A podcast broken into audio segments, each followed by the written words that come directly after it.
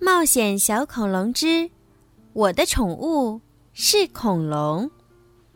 人物简介：尼基叔叔，双胞胎兄妹俩的叔叔，拥有一家宠物店，脾气温和，为人和善，细心的照顾着兄妹俩的起居，在危险来临时保护着兄妹俩和恐龙，正义感十足。托比，双胞胎里的哥哥。喜欢恐龙，读了很多有关恐龙的书，是一名小小恐龙专家，聪明机灵，总能想到办法帮大家解围，在冒险过程中引导照顾大家，是个称职稳重的哥哥。蒂娜，双胞胎里的妹妹，纯真善良，活泼可爱，喜欢一切小动物。也是因为他的坚持，布朗提才能和他们生活在一起，在冒险中既耐心又细心，是大家最放心的后备军。布朗提，一只黄色的小恐龙，远看也许你会觉得它是一只大脚的腊肠狗，最爱的食物是布丁加薯条。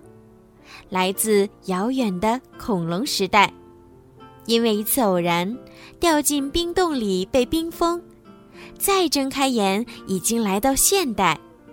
他勇敢、善良、好奇心重、聪明伶俐，在危急时刻总是能够起到关键作用，是大家的活力素。福特斯，会飞的恐龙。和布朗提一起被冰封在洞里，最大的爱好就是睡觉和吃鱼，有着和庞大体型不符的憨厚可爱。看起来笨笨的他，却有一个关键性的隐藏技能，那就是穿越时空。卡哈肖教授，邪恶的教授，想要抓住恐龙并将它们作为实验的对象。坏主意层出不穷，他在秘密实验室里总是造出破坏力极强的危险工具，是恐龙和兄妹俩的主要敌人之一。大鼻子记者斯诺多，第一个将布朗提公布于众的人，为了成名，不惜和卡哈肖教授联手实施邪恶的计划，但本身没什么主意，是个有些蠢的随从。动物语言翻译器。阳台的玻璃门是怎么掉下来的呢？尼基叔叔有些摸不着头脑，他观察着门框，疑惑不解的挠挠头。上面居然有牙印。布朗提突然跳下床，跑到尼基叔叔身边，狼吞虎咽的咬着没有玻璃的木头框。太不可思议了！他居然在吃，在吃油灰。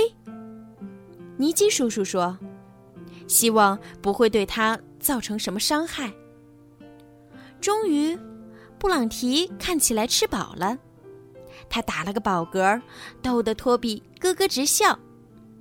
接着，布朗提跳到床中间，像只猫一样蜷缩起来。咯，咯。他发出这样的呼噜声，迪娜和托比分别从两边钻进被子里。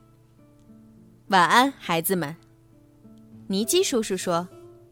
他把梳妆台拖到阳台门前，挡住了窟窿，这样屋子里面就会温暖一些。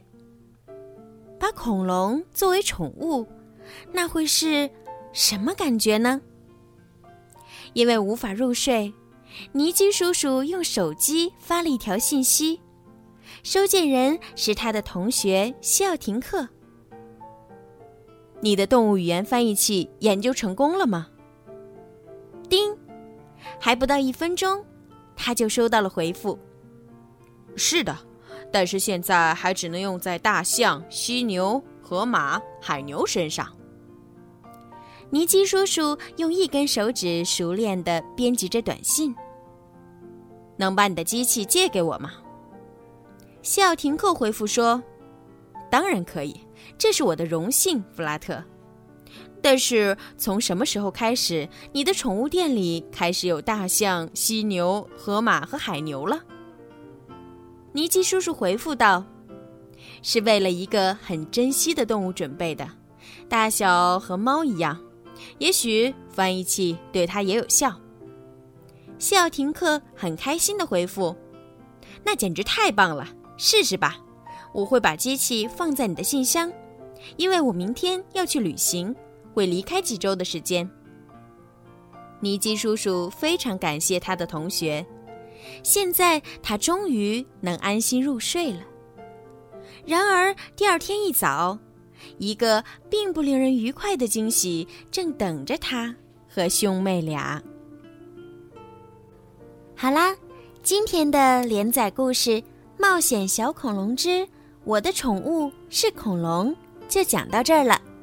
接下来呀，小鱼姐姐每个星期都会继续给你们讲这个好听的故事。看一看蒂娜、托比还有他们的尼基叔叔，究竟跟可爱的小恐龙们会发生什么样有趣的故事呢？如果小朋友们迫不及待的想要提前收听的话呢，可以在荔枝 APP 里面购买小鱼姐姐的粉丝会员哦，这样呢就可以提前收听到这么好听的故事啦。购买方式呢是更新荔枝到最新版本。打开小鱼姐姐的荔枝主页或任意一条声音，点击粉丝会员按钮，即可以购买小鱼姐姐的粉丝会员喽。粉丝会员呢，可以佩戴小鱼姐姐的粉丝名牌，我给你们取了一个好听的名字，叫做小鱼粉儿。粉丝会员除了可以抢先听到连载故事之外呢，小鱼姐姐呀，每个月还会在粉丝会员当中抽取三名幸运的小朋友，送上小鱼姐姐的礼物哟！赶紧行动吧！好啦，宝贝们，晚安。